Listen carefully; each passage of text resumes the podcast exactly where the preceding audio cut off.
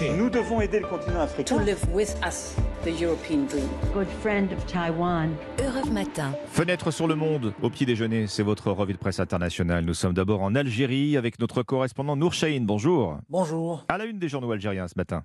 Eh bien, la presse revient sur le discours du président Tebboune face au Wallis, l'équivalent de préfet en France. Un discours aux allures de bilan de mi-mandat, commente TSA. Le site précise que c'est la troisième fois que le président de la République s'adresse à ses commis de l'État. Son intervention fut ponctuée de promesses envers le peuple, salaire, pension de retraite et allocation chômage. Tout va augmenter d'ici l'année prochaine, précise le jour d'Algérie. Des augmentations qui interviendront début 2023 pour faire face à la dégradation du pouvoir d'achat subi par les ménages.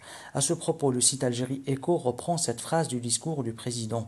Nous continuerons à lever l'injustice contre le citoyen, une promesse qui pourra se matérialiser sans grande difficulté grâce à la hausse des revenus des hydrocarbures constatée ces Partons en Chine avec vous, Sébastien Lebelzik, les gros titres de la presse chinoise.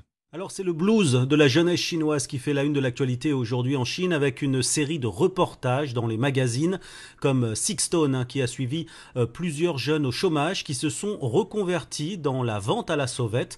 Tous les soirs ils s'installent en pleine rue pour vendre des gadgets, des vêtements contrefaits et des pâtisseries faites maison. L'objectif, eh bien, c'est de survivre alors que, comme le rappelle le journal économique Caixin, 20% des moins de 24 ans en Chine sont au chômage, un chiffre sans précédent.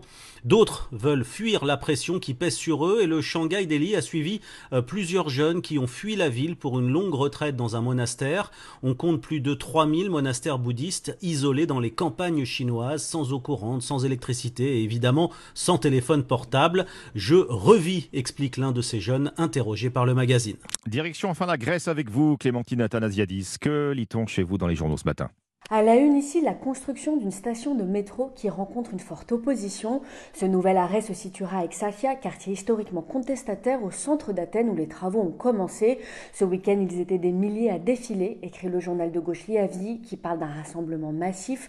Ces manifestations se multiplient, mais pour la énième fois, la mobilisation a essuyé une attaque policière, souligne le quotidien EFSIN. Selon le journal Icafé Merini, des individus ont lancé des cocktails Molotov sur les forces de l'ordre qui ont répliqué avec des gaz lacrymogènes.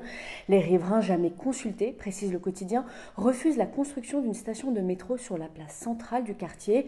Ils dénoncent la réduction de l'espace public, l'abattage d'arbres et craignent une gentrification accélérée.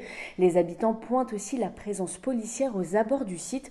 On apprend dans le journal économique Inaftemboriki que les travaux devraient durer au moins 8 ans. Merci Clémentine Athanasiadis, merci à nos correspondants. 6h54, dans un instant la suite d'Europe Matin avec Dimitri Pavlenko.